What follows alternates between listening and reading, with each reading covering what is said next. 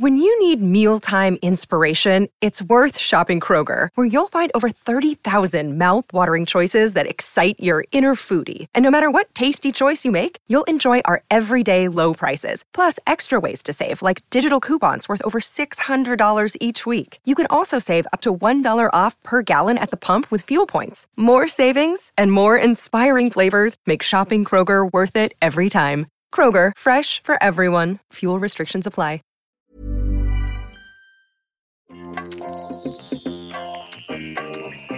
Vous écoutez le podcast de So Sweet Planet. Je suis Anne Greff et je vous propose des rencontres autour des thèmes des droits humains, de la culture et de l'environnement.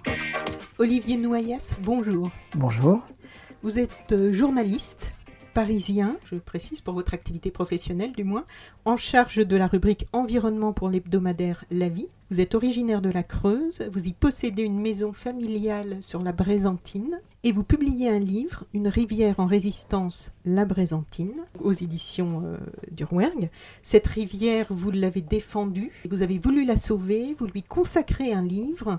Qu'est-ce qu'elle représente pour vous, cette Brézantine bah, Des souvenirs d'enfance, parce que cette rivière, je l'ai d'abord euh, aimée euh, quand j'étais petit. C'est là où j'ai découvert un peu la nature. J'avais, euh, J'y passé toutes mes vacances euh, scolaires. Donc c'est vrai que notre maison familiale se trouve à peu près à 300 mètres de la rivière. Et notre loisir préféré, notre distraction préférée, c'était effectivement d'aller à la rivière. Alors souvent pour pêcher, mais pas, pas que pour pêcher, pour regarder, pour observer, pour admirer. Et c'est vrai que je pense que les souvenirs d'enfance, c'est assez fort. Enfin, c'est ce qui structure peut-être, enfin on se rend compte quand on grandit, quand on vieillit, ce qui structure un peu une vie, une pensée, euh, des convictions. Et c'est vrai que cette rivière, euh, euh, pour moi, c'est la plus belle rivière du monde, même si je sais qu'il y en a forcément des, plus belles. Mais dans mon imaginaire personnel, dans mes souvenirs, c'est effectivement une rivière qui est très importante pour moi. Euh, on, sent qu'il y, y, a eu beaucoup d'émotions autour de cette rivière et de, souvenirs visiblement. Avant de parler de votre livre, j'aimerais savoir comment, puisque donc vous, vous êtes en charge, hein, on l'a dit, de la rubrique environnement euh, pour votre hebdomadaire La Vie, comment vous vous êtes intéressé à l'environnement, à l'écologie, à titre euh, personnel et professionnel? Alors ça remonte aussi à plutôt mon adolescence, quand j'avais 16, 17, 18 ans. Deux événements euh, principaux euh, m'ont fait découvrir euh, ce qu'on n'appelait pas encore l'écologie. le premier, c'est que j'ai lu un journal qui s'appelait La gueule ouverte, dont le sous-titre était le journal qui annonce la fin du monde, qui était un peu le premier journal, on va dire écologique, même si le terme n'était pas employé comme cela dans les années 70, qui a été, fondé euh, par quelqu'un qui s'appelle Fournier, qui est décédé depuis et qui était un ancien de Charlie Hebdo. Et c'est vrai qu'on y parlait, aujourd'hui ça paraît très courant, mais on y parlait éoliennes, panneaux solaires, euh, déjà pollution, etc.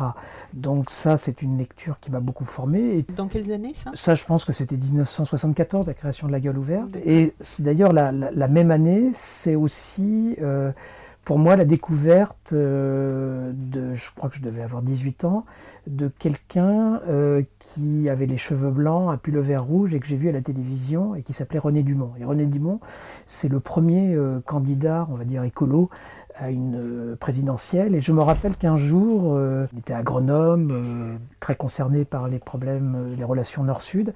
Il s'était assis sur un bureau et il avait pris un verre d'eau, il l'avait bu lentement et en disant, en s'adressant comme ça à la caméra, vous voyez, c'est un geste simple qui paraît très simple aujourd'hui et peut-être qu'au siècle prochain, on se battra pour ce geste simple.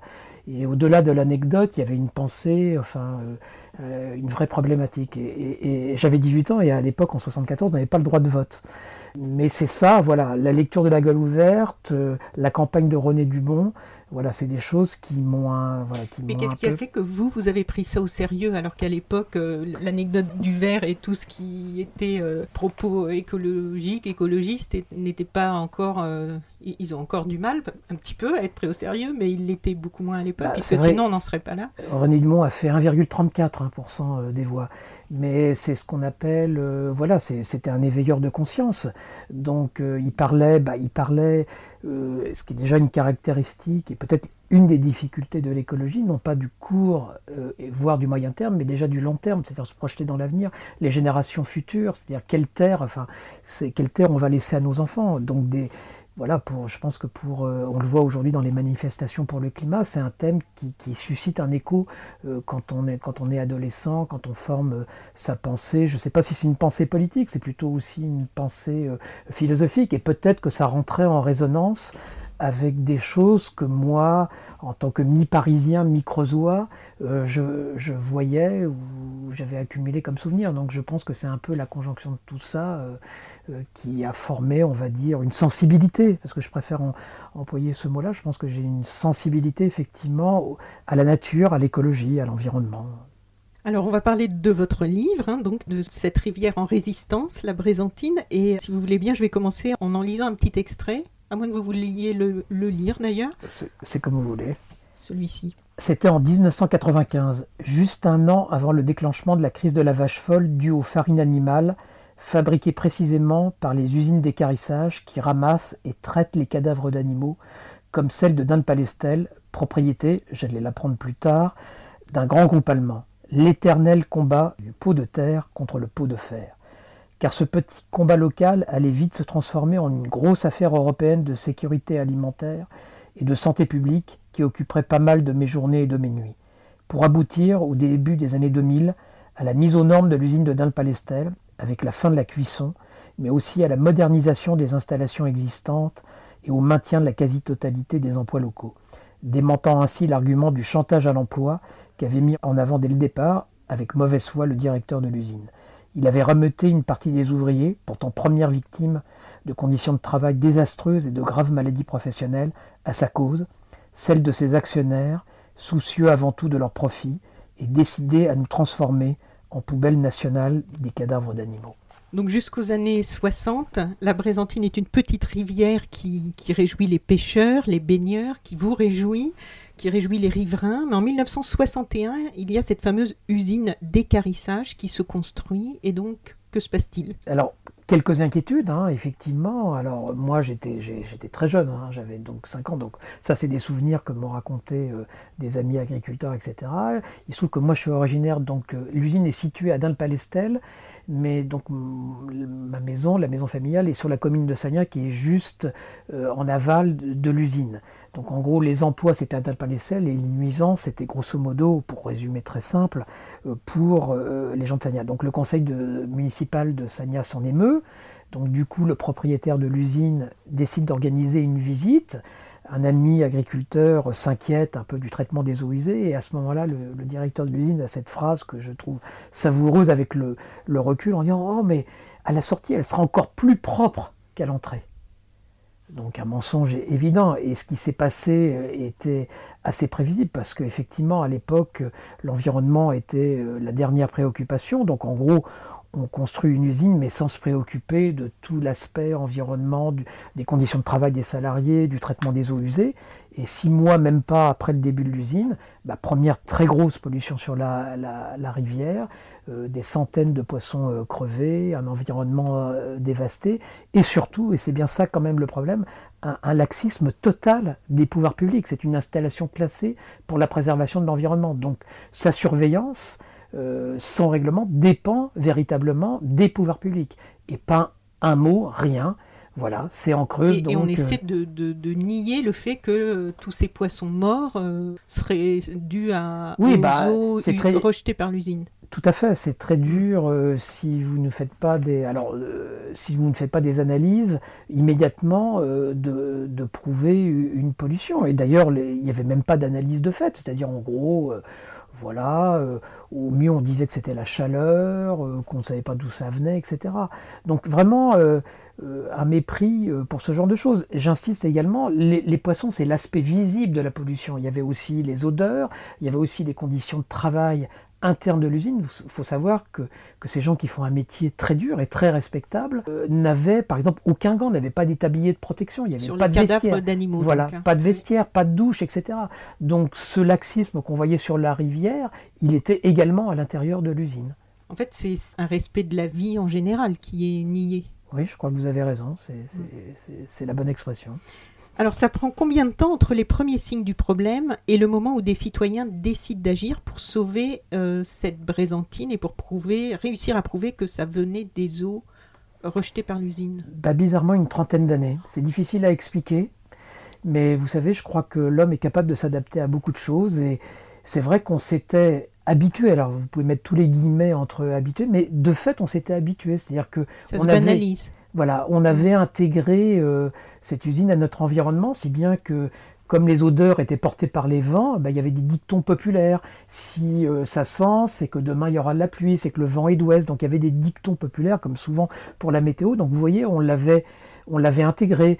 On, on fermait nos fenêtres la nuit, on relavait le linge, c'est-à-dire qu'on s'était habitué à quelque chose à laquelle il ne faut pas s'habituer. On s'organise même pour la fête cycliste, ce, qui, est, une preuve d'ailleurs. Euh, Alors là, c'est le, c'est, le symbole même de l'hypocrisie. C'est vrai que dans notre petite communauté, on a un grand événement après le Tour de France, c'est qu'il y a une nocturne cycliste où viennent un peu les vedettes du Tour de France. Et c'est une manifestation, il faut le préciser, gratuite, donc très populaire. Donc euh, dans le Palestel, c'est à peu près 1000 habitants. Pour cette nocturne cycliste, il y a au minimum 5000 personnes qui viennent. Et donc, un jour, il s'est passé euh, ce qui se passait habituellement, c'est-à-dire que porté par des vents mal orientés, ça a senti pendant la nocturne cycliste. Donc, gros émoi, les gens sont partis parce que c'était irrespirable. Donc, on s'est dit, bah ça y est, ça, le problème va, va être résolu. Bah non, quelle a été la mesure prise? C'est qu'on a interdit, enfin on a négocié les pouvoirs publics et la, municipalité de l'époque à, négocier avec la direction de l'usine le fait que dorénavant, pour chaque nocturne cycliste, on ne ferait pas la cuisson des cadavres d'animaux le jour de la nocturne cycliste. Qu'est-ce que ça voulait dire?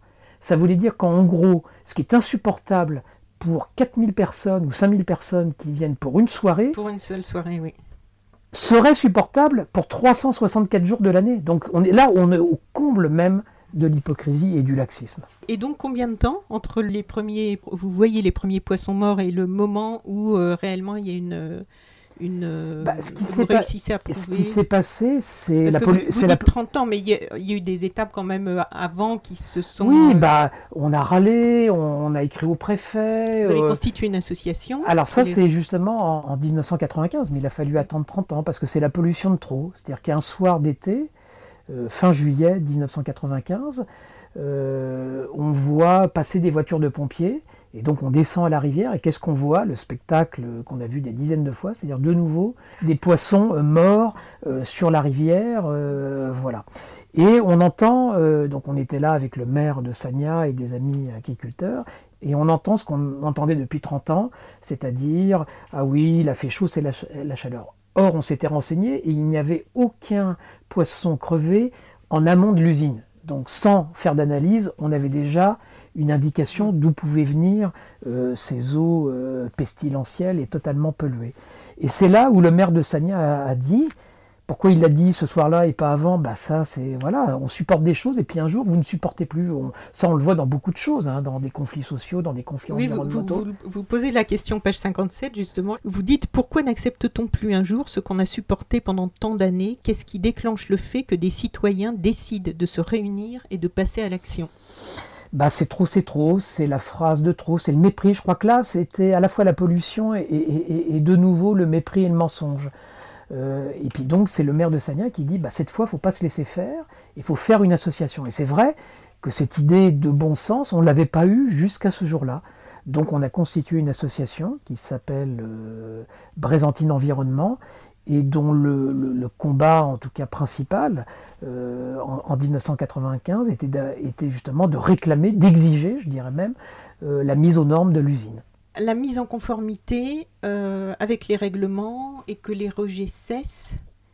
Oui, c'est ça qui est un traitement. C'est, Alors donc on a eu trois ans, euh, ou même plus que, enfin 4-5 ans de combat. Pourquoi? Parce que cette affaire de pollution est devenue, comme je le raconte dans l'extrait que vous m'avez demandé de lire, un problème, je dirais, national et européen. Parce que ces usines d'écarissage, qui, font une tâche euh, d'hygiène, hein, euh, je veux dire, l'écarissage est une activité nécessaire, soyons très clairs là-dessus. C'est-à-dire que le fait, si par exemple on ne ramassait pas les cadavres d'animaux euh, dans les fermes, ça poserait d'énormes problèmes euh, de salubrité et d'hygiène publique. Donc c'est pas l'activité d'écarissage qui est en cause, c'est la façon dont elle est faite.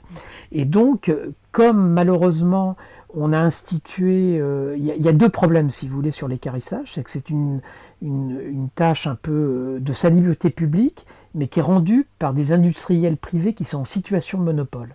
Et c'est-à-dire que c'est finalement eux qui font la loi. C'est pas les pouvoirs publics qui font la loi, c'est les écarisseurs qui font la loi. Et deuxième problème, c'est que jusqu'à une date récente, euh, les agriculteurs ne payaient rien pour cet enlèvement des cadavres d'animaux. Donc il faut bien qu'économiquement ces usines fonctionnent. Qu'est-ce qu'on a trouvé comme solution? Il faut quand même se rappeler ça. C'est qu'on a trouvé comme solution qu'il fallait transformer ces cadavres d'animaux en farine animale. Et qu'est-ce qu'on va faire de ces farines animales? On va les donner à manger à des herbivores.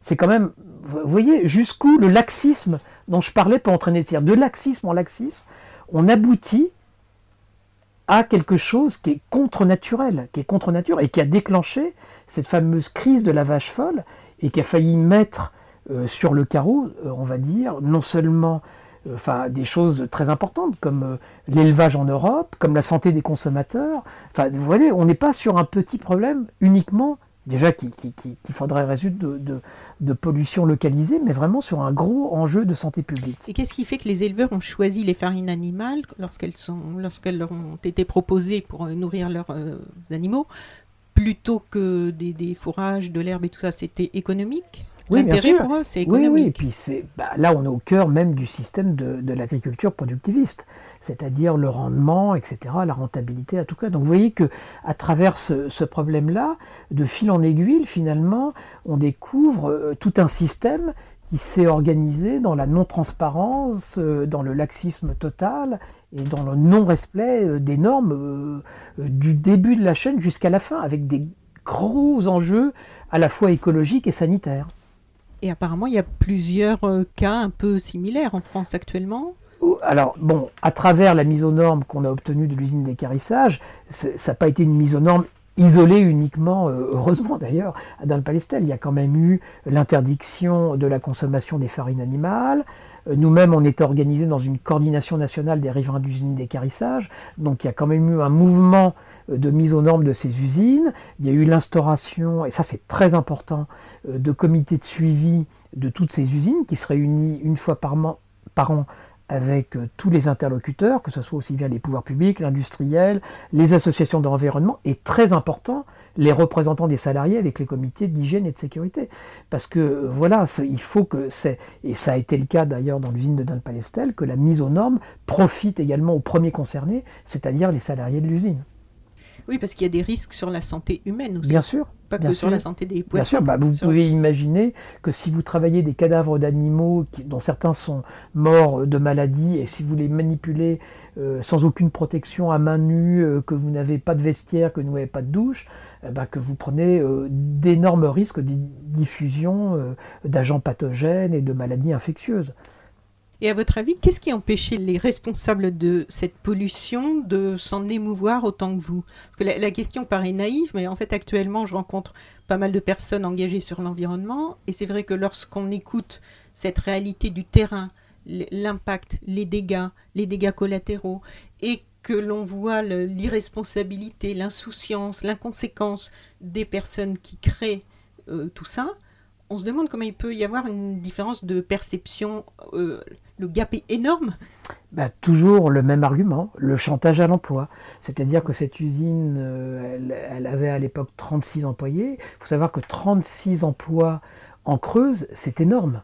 Euh, c'était quasiment le plus gros euh, employeur de Dan Palestel. Vous savez, on n'est pas très loin de la souterraine. On a parlé récemment du conflit social à GMS. Vous voyez que quand une usine a des difficultés économiques, dans un, département comme ça très ruraux, ça compte. Mais donc cette réalité sociale, il faut la prendre en compte. Moi, je ne fais pas partie des gens qui pensent que ça n'a aucune importance. C'est évident que l'environnement, l'écologie, euh, doit se coordonner, euh, doit avoir une préoccupation sociale. Je veux dire, il n'y a, pas d'écologie sans social, et j'allais dire l'inverse, pas de social sans écologie.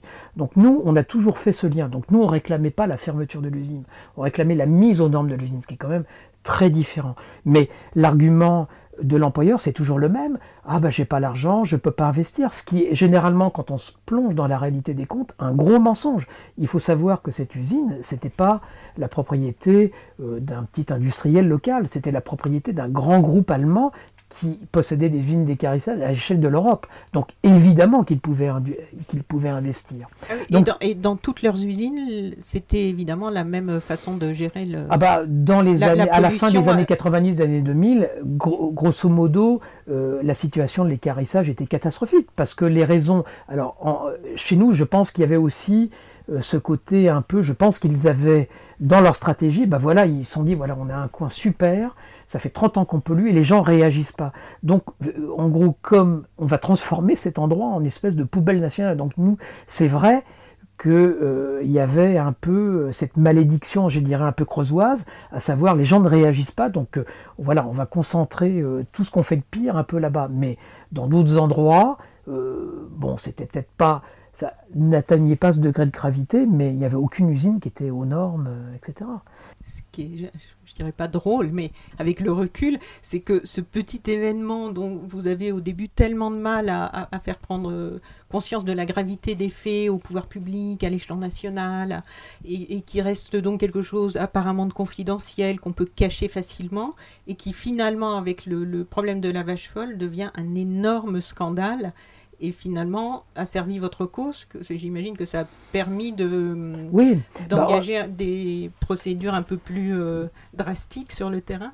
Oui, je pense qu'effectivement, ça c'est une leçon qu'on peut élargir à d'autres conflits. C'est vrai que quand vous arrivez à faire le lien entre un problème environnemental ou écologique et les problèmes de santé publique, généralement c'est un levier pour faire prendre conscience à l'opinion publique que c'est vraiment dangereux. C'est un peu dommage d'ailleurs, parce que je pense qu'on pourrait commencer la prise de conscience avant, mais ça c'est une réalité. C'est vrai que quelque part la gravité de la situation nous a servi. Mais voilà, je le dis maintenant avec le recul. Vous savez que quand vous êtes dans la bagarre ou dans la mêlée, euh, c'est pas évident parce que la pression est énorme, évidemment. Donc nous, on n'était pas armés, on était une petite association avec des moyens dérisoires. Voilà, ça vous tombe dessus. Euh, et vous n'êtes pas, contrairement à, ces grands groupes qui, eux, ont l'habitude, euh, ont également des experts juridiques. On a porté plainte effectivement contre X. Hein. Euh, ça, ça a été un élément très important du combat qu'on a engagé. Pour ce livre, donc, vous avez entrepris de suivre le cours de la Brézantine sur ces 24 km. Oui. Euh, donc vous partez faire connaissance avec les habitants qui vivent près d'elle et euh, cela vous permet de replacer cette petite rivière donc dans un contexte plus large avec des informations écologiques, notamment sur le changement climatique, car vous en constatez les premiers effets et les prévisions ne sont pas réjouissantes. Et j'aimerais bien, si vous l'acceptez, vous me lisiez un deuxième extrait ici. Car comme le résume Jean-Michel, qui dit arbre et haie dit insecte, dit oiseau et poisson tout le contraire des zones de grande culture où une enquête nationale récente du Muséum national d'histoire naturelle et du CNRS avait révélé une baisse inquiétante de 30% des oiseaux des champs en 15 ans. Ceci après qu'une autre étude de chercheurs allemands avait montré qu'en Europe, 80% des insectes volants avaient disparu en 30 ans. Et dans les deux cas, comme j'avais pu le vérifier lors d'une grande enquête que j'avais menée pour mon journal, c'est l'utilisation massive des pesticides qui est la principale responsable de ce très inquiétant effondrement de la biodiversité.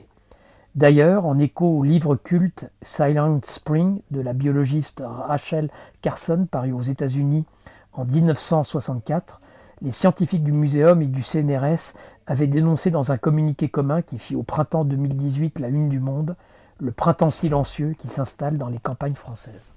Donc, est-ce que ce printemps silencieux s'est installé près de la Brézantine Parce que je sais que vous êtes allé mener une enquête sur justement, les populations d'oiseaux. Non, c'est vrai qu'on parle de problèmes sérieux, là, on parle. Euh, mais paradoxalement, si vous voulez, malgré ce combat euh, euh, important, j'ai voulu écrire, ça va vous paraître peut-être étrange, un livre apaisé. Alors, je ne sais pas si j'y suis arrivé, c'est-à-dire qu'évidemment, ce combat-là pour la mise aux normes de l'usine est très prégnant.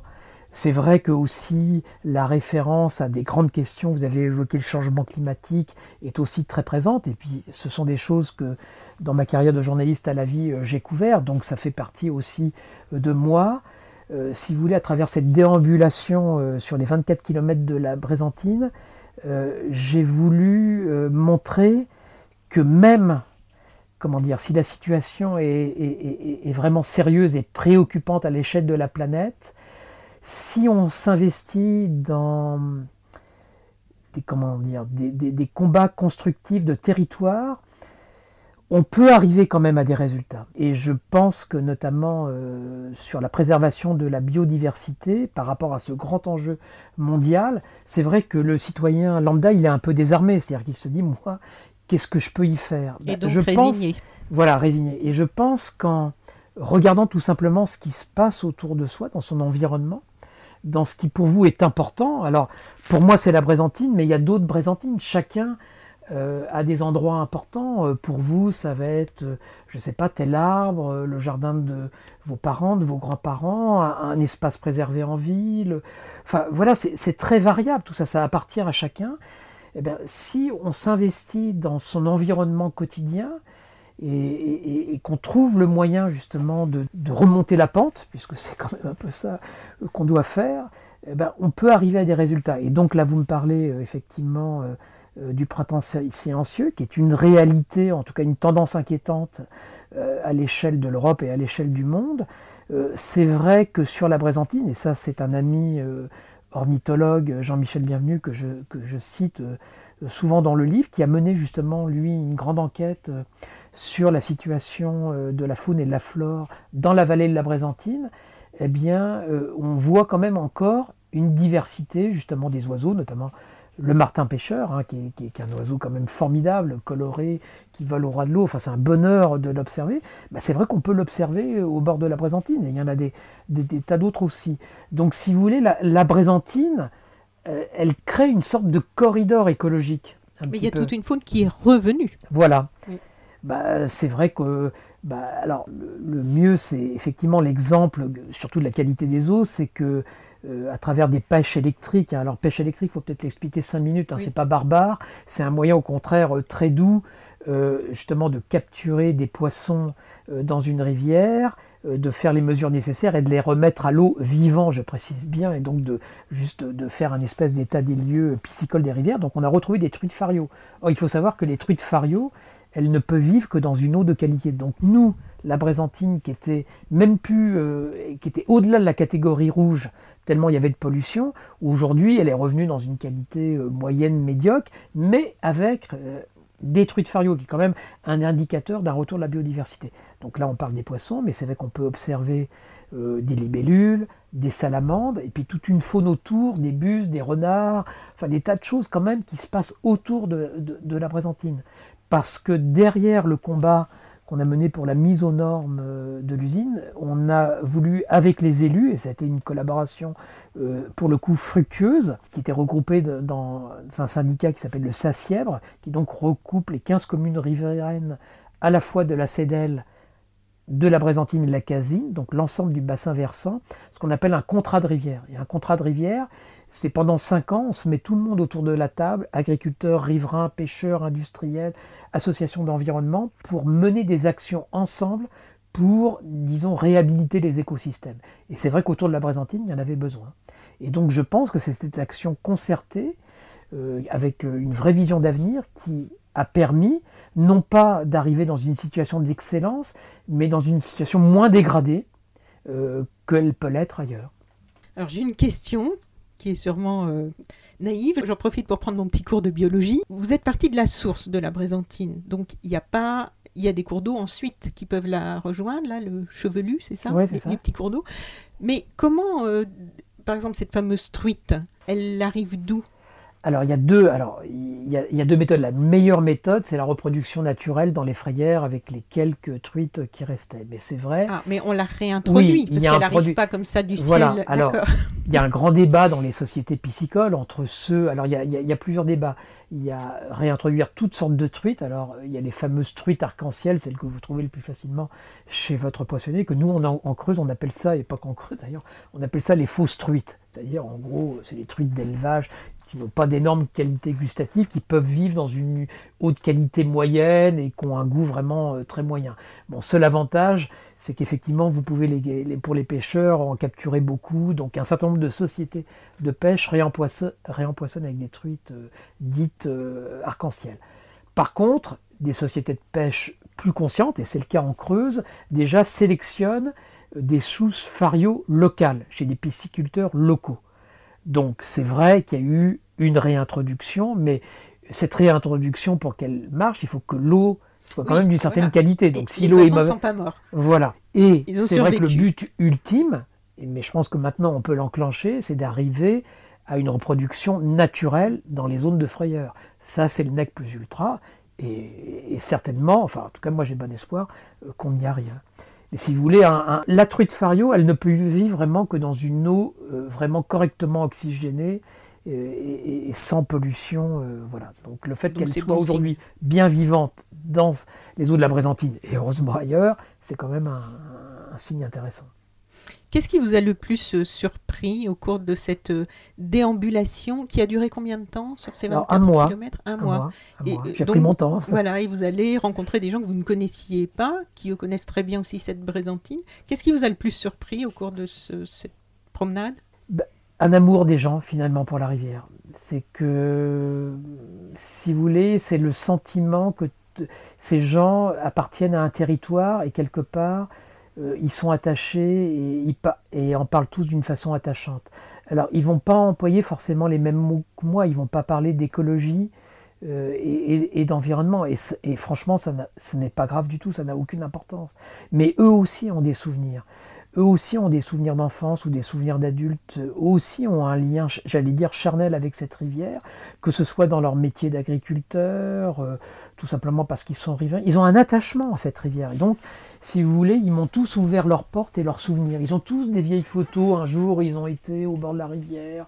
Euh, ils ont, euh, je sais pas, ils ont pêché, ils se sont endormis, ils ont fait une sieste, ils sont tombés à l'eau, ils ont lavé leur linge. Je, je ne sais, enfin, c'est tellement varié. euh, euh, comme souvenir, c'est important. Je me suis rendu compte que finalement, ce qui, est, voilà, ce qui était important pour moi l'était aussi pour des tas de gens. Et c'est vrai qu'un autre titre du livre, même si je trouve celui-là très beau, Une rivière en résistance, ça aurait pu être aussi Les gens de la Brézantine. Et c'est vrai que euh, pour moi, ça a été une, une fantastique découverte humaine aussi, de voir bah, de Émilienne, qui est un peu la doyenne euh, des gens voilà, qui vit dans le petit hameau de Brézanty et qui connaît la rivière, enfin en tout cas qui connaît les sources et, et sa rivière, en tout cas là où elle habite euh, par cœur et qui en parle à, à sa façon avec euh, un attachement très touchant. Est-ce que vous avez gardé contact avec toutes ces personnes que vous avez rencontrées? Ah bah bien sûr, bah, ils étaient même là, invités à la soirée de lancement du livre qu'avec les éditions de Rouergue, nous avons fait à Dun-le-Palestel avec le libraire local. C'était très important pour moi de faire ma première euh, conférence euh, voilà, là-bas, sur le territoire, et avec les gens de la Brézantine. Donc pour moi, ça a été un moment euh, extraordinairement émouvant. Et puis, c'était de la façon, pour moi, c'était aussi une façon de, vé- de- de vérifier, parce qu'on a toujours cette appréhension de ne pas les trahir, finalement, de restituer avec leurs mots euh, ce qu'ils avaient ressenti et, vécu. Donc ça a été effectivement euh, une très belle soirée. Alors, il y a des labels en France, j'ai appris ça avec votre livre. Selon la qualité de l'eau des rivières, vous dites que seul un tiers des rivières sont dans un bon état écologique, seul un tiers. Selon un rapport de l'association Robin des Bois, chaque année, plus de 60 000 tonnes d'hydrocarbures sont ainsi envoyées dans les rivières de France, juste de France. 60 000 tonnes d'hydrocarbures, je répète parce que j'ai du mal à m'en remettre, et plus de 90% de nos rivières seraient polluées. Et le site Futura Science rappelle que de nombreux éléments sont à l'origine de la pollution des rivières en France. En tout premier lieu figure l'agriculture intensive et industrielle par l'emploi des pesticides. Elle est suivie de près par l'entretien des jardins et de la voirie. On trouve ensuite certains aménagements plutôt dangereux pour l'environnement, à l'instar des réseaux routiers, des barrages ou encore de l'urbanisation de sites naturels. Viennent ensuite les fuites d'hydrocarbures et autres solvants pétroliers qui sont déversés dans les rivières. À ne pas oublier non plus, je cite euh, toujours euh, Futura Science, à ne pas oublier non plus une forme de pollution dite historique, une pollution au mercure, au plomb ou au cadmium par exemple, qui s'est depuis longtemps accumulée au fond des rivières. Est-ce que vous allez continuer le combat plus large parce que visiblement il y a encore du travail? Oui, alors euh, moi, euh, en tout cas, je pense que pour être crédible, il faut euh, aussi s'occuper de son propre territoire. Et par exemple, nous, on a beaucoup agi, on s'était tout de suite mis en réseau avec Limousin Nature Environnement, qui parmi ces associations membres aussi Sources et Rivières du Limousin. Il faut aussi rappeler quand même le rôle historique qu'a joué euh, une autre association qui s'appelle Sources et Rivières de Bretagne, qui est le premier à dénoncer euh, ces scandales des algues vertes dans les années 70 en Bretagne. Donc déjà, il y a... Donc moi, je pense que c'est très important ce côté réseau de petites associations d'environnement bien implantées là où elles sont et donc d'agir après à l'échelon national, donc Limousin Nature Environnement étant elle-même membre de France Nature Environnement. Et donc c'est vrai que la situation globale des rivières est préoccupante. C'est vrai que par exemple, il y a un objectif de la Commission européenne qui est d'arriver à ce qu'on appelle le bon état écologique des rivières. Il faut savoir que cet objectif, il était fixé en 2015. On l'a repoussé en 2022 et maintenant on passe de le repousser à 2030. Donc vous voyez que cette priorité, elle est sans arrêt parce, repoussée parce que tout simplement. Elle n'est pas une priorité. Voilà, et puis on n'y arrive pas. Mm. Ce qui ne veut pas dire qu'on. Voilà, qu'en fonction de certaines situations locales, euh, on arrive à remonter certaines situations. Juste après la publication du livre sur la Brésantine, j'ai vu que en Isère, il y avait une association locale qui venait de gagner un combat euh, de mise aux normes et de condamnation d'une usine Lactalis qui polluait une rivière de l'Isère je crois avoir lu depuis 1944. Encore, moi j'ai parlé de 30 ans, là si vous calculez, ça fait plus de 60 ans. Plus même, presque 70 ans de pollution. Et pareil, si vous regardez, c'était le chantage à l'emploi, etc., le laxisme des pouvoirs publics. Donc il y a énormément euh, de choses à faire. Donc si euh, ce livre pouvait redonner espoir à ceux euh, qui l'ont perdu euh, dans des situations, ben, j'en serais le premier heureux. Mais oui, il faut, je crois qu'il ne faut pas euh, lâcher, comme on dit, enfin il y a un proverbe français, les petits ruisseaux font les grandes rivières. Donc, oui, là c'est bien adapté. Voilà, donc, mais effectivement la situation est, est, préoccupante parce que trop encore d'industriels considèrent les rivières et les fleuves comme des égouts à ciel ouvert. Mais c'est un problème, si vous regardez ce qui se passe en Chine, alors là, c'est puissance 10 euh, catastrophique. Donc, euh, dans je veux dire, c'est pays d'Asie. C'est malheureusement une, tendance euh, naturelle. Y a, les rivières dans certains pays d'Asie sont des dépotoirs. Tout le monde y met tous ses déchets. Ben, il y a eu récemment aussi un reportage dans une émission, je crois que c'était sur France 5, sur la, la, rivière la plus polluée du monde. Je ne me rappelle plus dans quel pays, mais c'était catastrophique. Donc effectivement, c'est un combat euh, qu'il faut, faut mener parce qu'il y va euh, tout simplement euh, de la survie des écosystèmes et de notre survie à nous. Voilà, les écosystèmes. Moi, je trouve que on devrait plus insister dans les écoles primaires sur faire prendre conscience des écosystèmes, parce qu'en fait, c'est cette interdépendance qui souvent est niée. L'interdépendance, que ce soit dans la chaîne de causalité entre l'usine d'écarissage jusqu'à la vache folle, tout ça, c'est des chaînes de causalité dont on nie les impacts et qui finissent par faire des dégâts considérables et, amener jusqu'au changement climatique, en fait. Tout à fait. Bah, par exemple, moi, là, en ce moment, pour euh, mon propre magazine, je fais une grande enquête sur euh, la disparition des abeilles. Ben, là, on est bien sur quelque chose qui paraît infiniment petit et qui peut avoir des conséquences considérables à travers la pollinisation sur notre alimentation. Donc, euh, oui, je suis d'accord avec vous. Donc vous avez couvert en tant que journaliste plusieurs sommets internationaux consacrés au changement climatique et à la préservation de la diversité, donc les différentes COP et, et compagnie. Qu'est-ce que vous en pensez aujourd'hui Depuis le temps que vous suivez ça, vous avez de l'espoir Vous trouvez que ça sert à rien Vous trouvez que ça vaut quand même le coup de, les faire Parce que c'est quand même... Oui. Moi, je ne fais pas partie des gens euh, qui pensent que ça sert à rien. Au premier sommet de la Terre, en 1972, à Stockholm, il y a un agronome, René Dumos, qui a dit cette phrase, et je crois qu'on n'a jamais rien dit de mieux en matière de politique écologique. Il faut penser global et agir local, c'est-à-dire tenir les deux bouts, le global et le local. Et si vous regardez depuis 50 ans ce qui s'est fait, eh ben, à certaines époques, euh, il y a des avancées au niveau global, et à certaines époques, il y a des stagnations, voire des reculs. Mais quelle est l'autre solution? Par exemple, la Brésantine, c'est très bien, mais si la Chine ne bouge pas, à l'échelle de la planète, c'est pas ça non plus qui va changer les choses. Et si vous regardez même, si vous prenez du recul, si vous regardez le gros problème que posent euh, des politiques menées aujourd'hui, euh, que ce soit par Donald Trump ou Bolsonaro, etc., on n'a pas le choix. Euh, je veux dire face au nationalisme, à l'égoïsme, la vraie option, c'est le multilatéralisme et la coopération pour des objectifs comme ça. S'il y a bien, enfin moi je ne connais pas un seul problème écologique qui peut se résoudre dans le cadre de, frontières nationales. Tous les grands problèmes, pollution de l'air, pollution de l'eau, climat, etc., biodiversité, c'est à l'échelle euh, globale. Donc ce que j'ai dit sur l'importance du local, c'est articulé au global. Donc il n'y a pas à choisir entre le global et le local, local pardon. Et c'est vrai que s'il peut y avoir des périodes de découragement, et on est euh, après le succès de l'accord de Paris plutôt dans une phase de recul avec quand même le Brésil et les États-Unis, qui sont quand même, deux gros euh, pays émetteurs de gaz à effet de serre et qui disent que finalement qu'ils font un immense bras d'honneur à l'accord de Paris, euh, bah, c'est pas pour ça. Euh, quelle est l'autre option? Il n'y en a pas d'autre.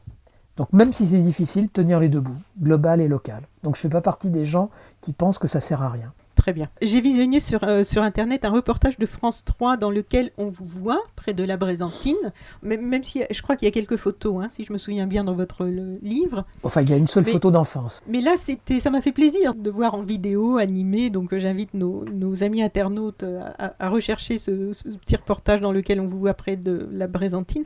Et en conclusion, vous dites c'est une façon de montrer l'exemple et de ne pas désespérer tout ce combat. Ça reste votre oui, oui, moi je pense que justement par rapport à l'époque où nous vivons, où effectivement il y a beaucoup, enfin la situation est quand même préoccupante.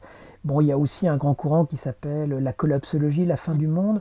Moi je suis pas persuadé euh, qu'on mobilise euh, par le catastrophisme. Je pense qu'on s'adresse uniquement, là pour le coup, à un public euh, de convaincus, etc. Et je pense qu'il faut faire attention à ça. C'est-à-dire qu'il faut, il ne s'agit pas de dire qu'effectivement tout va s'améliorer, mais je crois qu'il faut dessiner aussi des pistes d'action et d'espoir.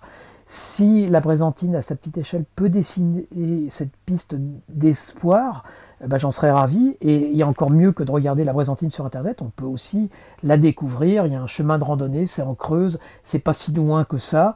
Donc euh, voilà, venez découvrir la Brésantine et venez découvrir les autres rivières de France et vous trouverez, je pense, de l'inspiration et de la motivation pour agir.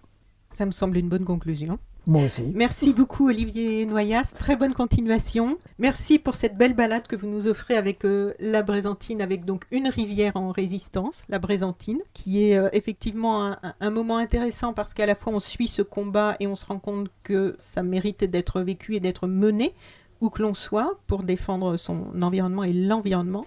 Et il y a aussi toute cette part très bucolique et très agréable où on déambule avec vous, euh, avec le, bruit de l'eau, les odeurs, les senteurs, les, les couleurs, et ça fait du bien. Merci à vous. Bonne continuation. Au revoir. Au revoir.